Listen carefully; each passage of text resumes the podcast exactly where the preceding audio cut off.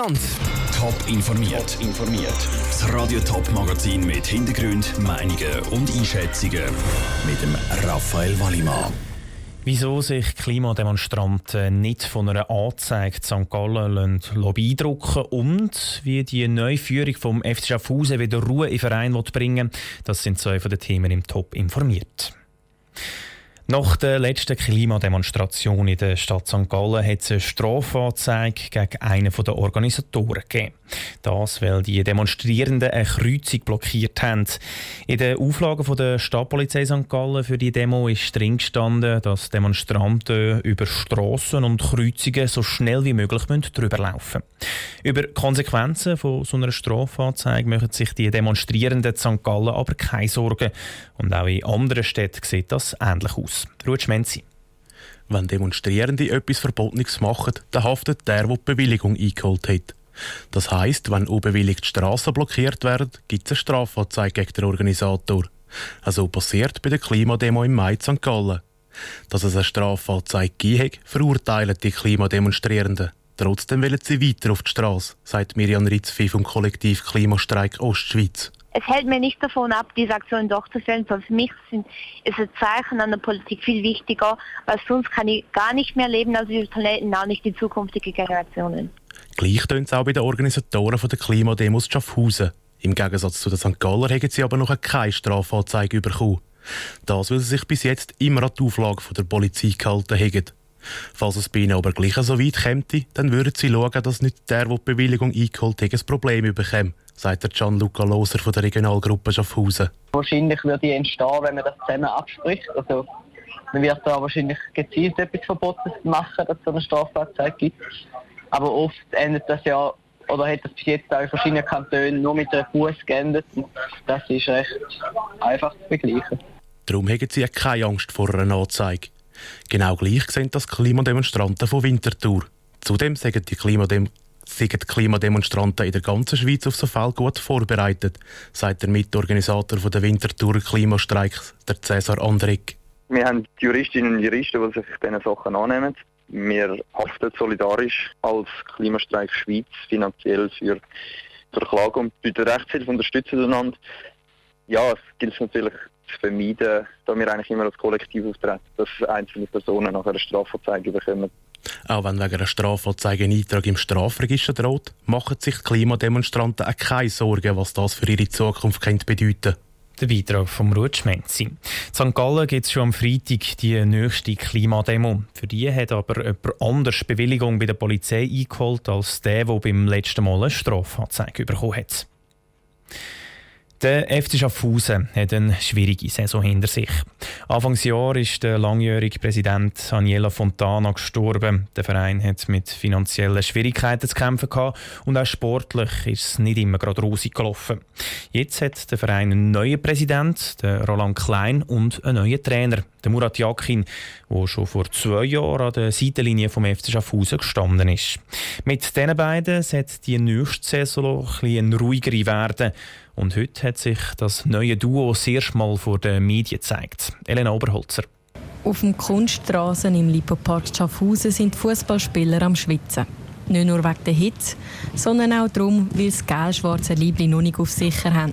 Sie müssen sich nämlich zuerst beweisen, dass sie ins Team kommen. Das Team ist nämlich noch nicht zusammengestellt, sagt der neue Trainer Murat Yakin. Fakt ist, dass zehn Vertragsspieler vorhanden sind und das braucht elf zum Spielen. Also mindestens noch einen. Ähm, nein, wir sind dran. Wir haben heute auch am Montag das Training begonnen. Wir haben ein paar Testspieler eingeladen. Das Transferfenster ist offen. Gut drei Wochen geht es noch, bevor die Saison anfängt. Darum muss jetzt als erstes Mal die Mannschaft zusammengestellt werden. Und dann stehen auch schon die ersten Testspiele zusammen mit den neuen Spielern auf dem Programm. Wo wir dann äh, eben den einen oder anderen müssen, dann auf ihre Positionen und vom äh, teamtaktischen Verhalten natürlich dann verbessern, weil das äh, nicht von heute auf morgen wird klappen, weil doch auch die Mannschaft extrem zusammengewürfelt wird. Aber ähm, das ist eines meiner Stärken, dass ich innerhalb von kurzer Zeit die, die Spieler auf ihre Aufgaben kann vorbereiten und hoffe, dass mir das gelingt. Der Murat Yakin ist ambitioniert. Das hat er auch gezeigt, als er das letzte Mal beim FC Schaffhausen war. Er hat den FC Schaffhausen an die Tabellenspitze gebracht und Schaffhausen ist schon ein bisschen vom Aufstieg geträumt worden. Die Situation jetzt ist aber eine andere, sagt Roland Klein. Der Verein fokussiert sich darum auf den Ligaerhalt. Weil mit GC und Lausanne sind Clubs in der Challenge League, die ganz andere Möglichkeiten haben als wir. Und die Zeit, die der Murat hatte, vor zwei oder drei Jahren, die kann man nicht vergleichen mit der heutigen Zeit. Damit meint der neue Präsident Roland Klein auch die turbulente letzte Saison.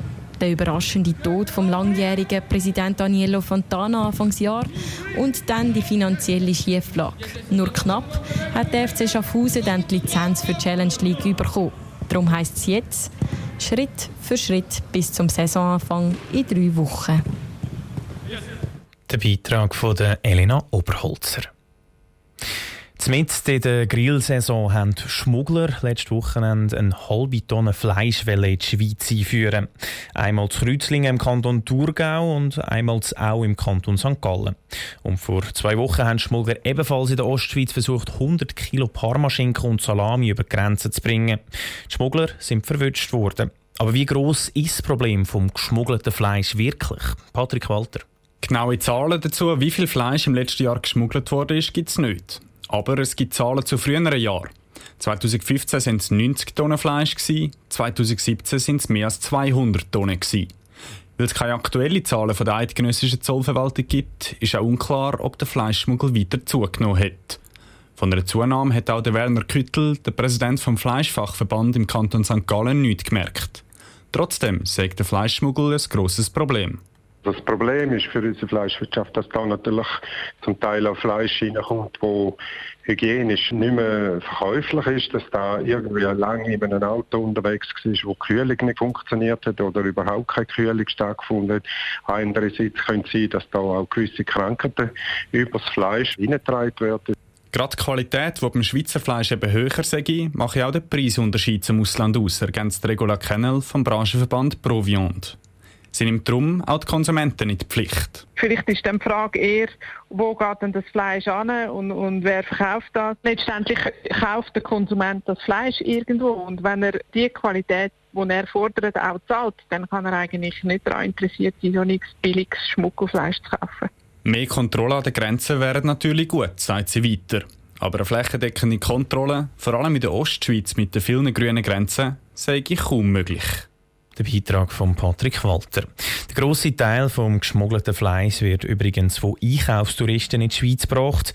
Nur ein kleiner Teil ist also für den Weiterverkauf bestimmt, schreibt die eidgenössische Zollverwaltung auf Anfrage von Radio Top.